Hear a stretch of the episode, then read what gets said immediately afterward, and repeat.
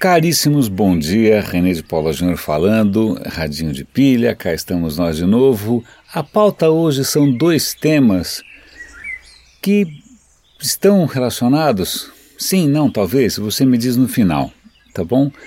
É, o primeiro deles é um pouco mais próximo do que a gente costuma conversar por aqui, que é sobre empresas de tecnologia digital. É, o que é um artigo do New York Times comentando por que algumas empresas americanas talvez né, estejam aí com razões para se preocupar. A questão é, em vários países do mundo, França, Índia, Alemanha, a justiça desses países está começando a questionar é, o predomínio ou monopólio ou alcance de algumas empresas que são, por coincidência, americanas. É, por exemplo, a Amazon, né, a Amazon, Google, Facebook. Né, então, os exemplos são muitos. Você tem desde Alemanha e França pegando no pé do Google com relação não só a questões de privacidade, mas também a questões de impostos. Você tem a Índia é, negando, pelo menos rejeitando, ah, os esforços do Facebook de tentar entrar de uma maneira mais agressiva com internet gratuita. Você tem a Amazon, que, que acaba sendo praticamente a, a, plataforma global né, de e-commerce. E, e, a questão é, não é só protecionismo, a questão é que o que está em xeque, aí eu estou tentando reproduzir aqui de cabeça o artigo do, do, do New York Times, é a própria no, na, noção de nação. Né? Você tem lá a França, a França tem suas próprias leis, ela protege a sua economia, os direitos dos seus cidadãos. Né? Aí de repente vem um, empresas que, de novo, por coincidência são americanas, é lógico, isso não é um esforço do governo Obama nem nada, é, é simplesmente um desdobramento do avanço e do progresso de algumas companhias de tecnologia que por acaso nasceram no Vale do Silício, sei lá, Seattle, no caso da, da Amazon. Então, essas empresas, por natureza, acabam sendo globais, porque a internet, em princípio, é global, né? É, e só que elas acabam se sobrepondo ou ignorando, tentando passar por cima de algumas questões nacionais. Se você acha que é, reagir a isso é um atraso, é, é uma questão que a ser debatida. Por exemplo, recentemente o governo brasileiro, é, incorporado na pessoa de Dilma, é, questionou muito a, a, a, os dados brasileiros sendo armazenados lá fora. Né? Ou então algum juiz em algum rincão nacional resolve bloquear o acesso ao WhatsApp porque o WhatsApp se nega a, a compartilhar com a polícia e com a justiça informações é, dos seus usuários, porque afinal o, é uma empresa americana, o cara assinou um termo de contrato americano, então, em princípio, quem rege do ponto de vista jurídico uma situação dessas? Essa não é uma, um problema novo, né? esse tipo de briga jurídica. Eu lembro que eu estava eu, eu no Yahoo e logo na sequência houve um incidente complicadíssimo porque o governo chinês pressionou o Yahoo a revelar a identidade de um, de um dissidente. É, e o Yahoo ficou bom. É, eu sou uma empresa multinacional, mas a lei da China é essa. Então eu, eu faço o quê? Eu obedeço a lei do país é, ou eu vou tentar impor alguma lei, sei lá, que lei que, que o Yahoo vai impor, né? Então eu sei que, bom, em suma, o Yahoo acabou, se eu não me engano, é, colaborando com o governo chinês. Esse cara foi preso, nem sei se morreu ou não. Eu sei que foi um perrengue. Essa questão foi parar no Congresso americano. A mãe do chinês foi lá no Congresso depor e o, e o presidente do Yahoo teve que né, fazer aquela cara de paisagem.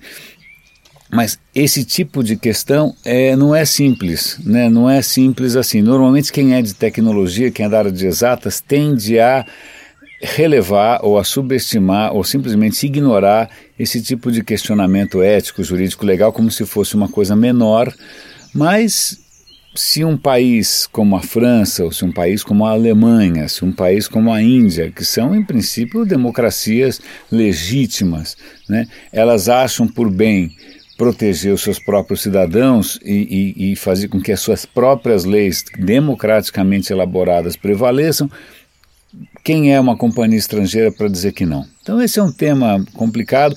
Eu vou dar o link para essa reportagem, deem uma lida. Eu vou dar link para um livro que tem a ver com isso, que é um livro de um cara chamado Haron, ou Jaron, nunca sei direito, Jaron Lanier. Esse cara é um é mais velho do que eu, ele é um dos pioneiros né, da computação americana e ele escreveu um livro que chama A Quem Pertence o Futuro? Who Owns the Future? Quem é o dono dessa bagaça? Né, e em que uma das coisas que ele comenta é sobre o rumo que a internet acabou tomando, que é diferente daquela coisa anárquica, romântica, idealista lá de trás, né, aquele ideário que me atraiu, e que acabou virando o oposto disso tudo, com monopólios, né, e monopólios é, colossais. Imagina o, o, o, como é que você vai desbancar o monopólio do Google, como é que você vai desbancar o monopólio do Facebook ou da Amazon, é muito difícil porque eles, eh, a partir de um certo ponto, é como se esse, essa concentração fosse irreversível e essas empresas têm tanto capital e tanto dado que elas podem literalmente manipular tudo a seu favor e, e é difícil você reverter isso. Né? Então, esse é um livro extremamente interessante, é uma leitura densa. Eu acho que tem em português. Eu, eu tenho, eu vou procurar, vou dar o link de qualquer maneira, tal. O segundo tema também tem a ver com futuro e com tecnologia e talvez com um impacto ainda maior e o que é pior, é mais invisível ou, ou menos é, divulgado, menos, sei lá, faz menos barulho do que deveria. A questão é, eu estava viajando semana passada e, e, e, em vários canais que eu sigo estava lá um tititi, uma, um frisson todo por quê? Porque houve um congresso para discutir uh, a criação de um genoma, ou seja, de um DNA humano completo sintético. Tá? Então era uma reunião de cientistas, gente do governo, acadêmicos, o diabo, para discutir a criação de um DNA humano inteiramente artificial, do zero. A questão que deixou muita gente de cabelo em pé é por que, que isso foi a portas fechadas. Por que, que isso foi secreto? Né, você teve é, coisas parecidas quando começou o projeto Genoma lá atrás, que era de mapeamento, né, de leitura do DNA humano. Isso foi debate público né? ainda mais porque muito dinheiro foi investido nisso. Dessa vez, que o projeto não é de leitura, mas de escrita, tanto que chama DNA Rights, né, de escrita, foi a portas fechadas e isso deixou muita gente de cabelo em pé, porque isso tem inúmeras implicações éticas, tem até, para quem é, e eu não sou, para quem é religioso, tem implicações religiosas também. Né? Então você tem gente aí representando vários segmentos da sociedade, inclusive o segmento religioso, de cabelo em pé. Como é que você pode é, debater a portas fechadas a, né, a coisa mais é, delicada e, e polêmica possível, que é criar um ser humano do zero. Né?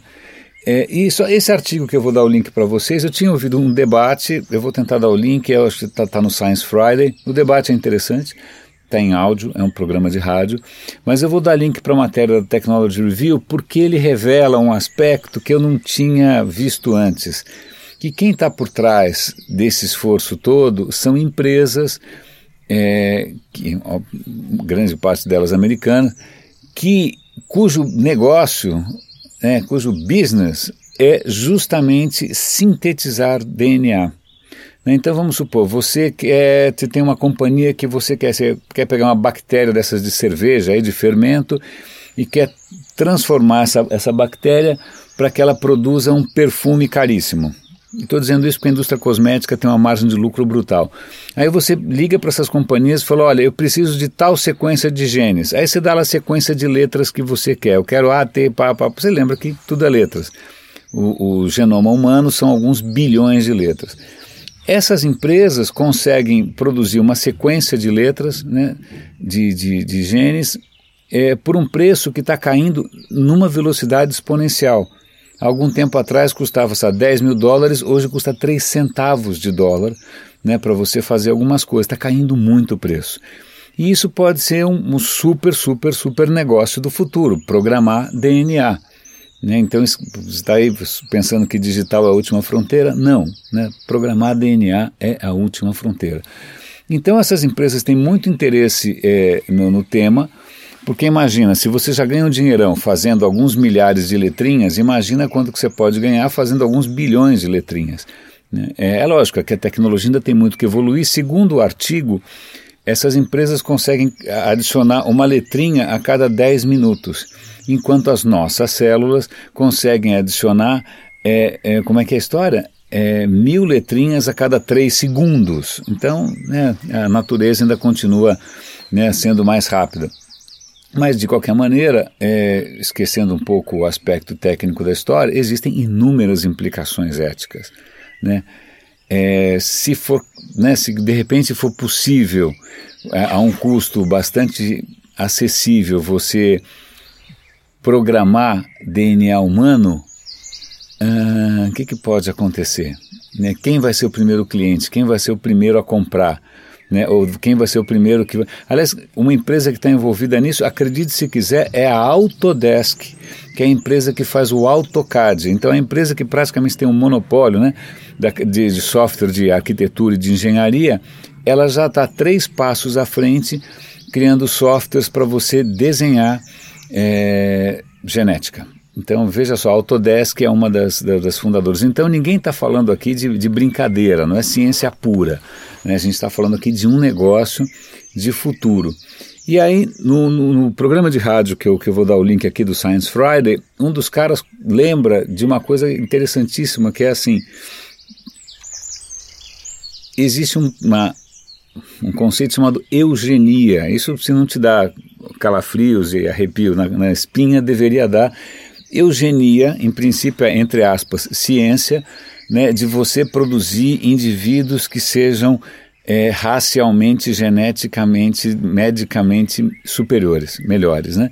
Então, esse, essa ideia de que você poderia melhorar ou criar seres humanos melhores, ela começou a ganhar uma certa popularidade no começo do século passado.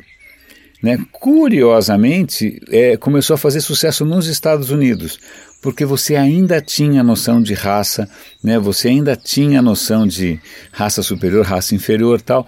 É, e, obviamente, isso começou como, em princípio, ciência, né? Pro, entre aspas, de novo, melhoramento da humanidade. Os alemães, obviamente, nadaram de braçada nessa história, e o que você tem não só é o Holocausto, né? Porque afinal os caras estavam querendo eliminar o que eles achavam ser uma coisa é, indesejável, mas também uma série de experimentos, de novo, entre aspas, científicos de melhoramento da espécie humana. Então, assim, a eugenia começou lá atrás com uma certa aura né, de, de benefício bacana, benéfico, científico, mas foi rapidíssimo para isso cair nas mãos de um poder é, tirânico, é, maligno, é, é com ambições colossais. Né? Então, ele, o, esse, o cara que, que lembrou desse episódio histórico, ele fala justamente isso. Bom, a gente está achando bacana isso agora, quanto tempo vai demorar para isso desandar, é, para isso sair fora dos trilhos e, e se tornar algum tipo de pesadelo? Né? É mais ou menos como uma questão da imortalidade. Se alguém descobrir a fórmula da imortalidade, quem vai ser o primeiro a comprar? Né? O Zé Sarney, o Putin, o Lula. É, quem vai ser o primeiro a comprar a imortalidade? Né? Ainda mais se ela custar caro. Meus caros, é isso. É, muito obrigado pela atenção, muito obrigado pela, aqui pela conversa ao pé do, pé do ouvido. É, o Radim volta amanhã. Grande abraço.